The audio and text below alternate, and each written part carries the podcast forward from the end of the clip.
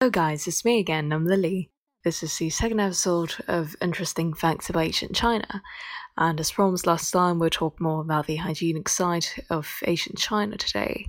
Um, but this is a huge topic. Let's just focus on how they bath.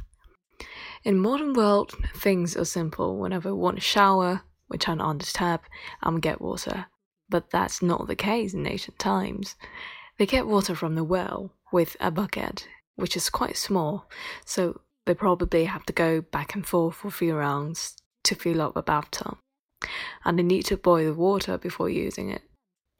Since it takes so much time and effort to prepare, it's not surprising at all that ancient people don't take a bath as often as we do.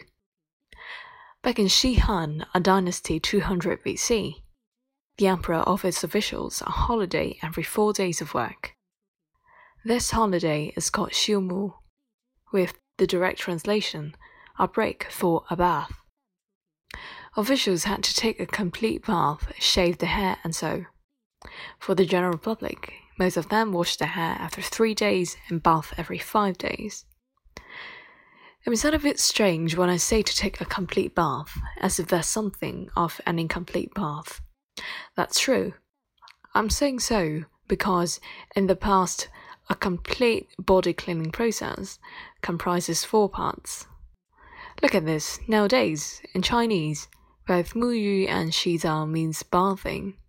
Either you clean your hair, your body, or you do both. But in the past, these four Chinese characters carried different meanings. Mu means to rinse your hair. Yu means to wash your body. Xi means to wash your feet, and Zao means to wash your hands. And you don't just randomly bath the way you want. There's a complete set of etiquettes out there. First, you prepare two towels, one bigger, one smaller. The smaller one is for the upper part, and the larger one for the lower part. When you get out of the bathtub, you stand on a straw mat and you rinse yourself off again. And then you put your clothes and shoes back on and drink something hot. An intriguing question to ask is what do they bath with? Do they use something else? The answer is that they bath with soap bean. Of course, not those made of chemicals as we see today, but a carefully designed mixture of beans and medical herbs.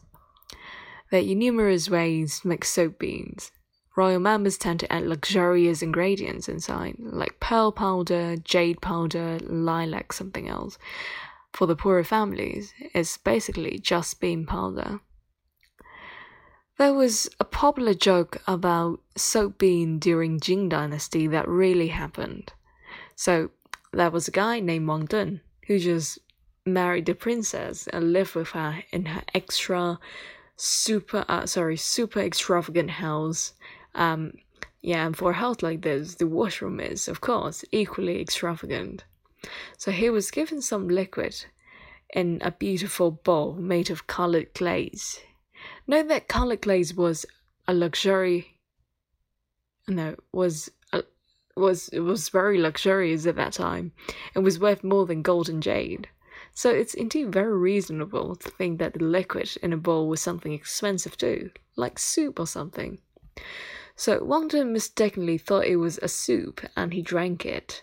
Well, actually, it was a solution of soap bean for him to wash his hand after using the toilet, and that made him a laughing stock at that time.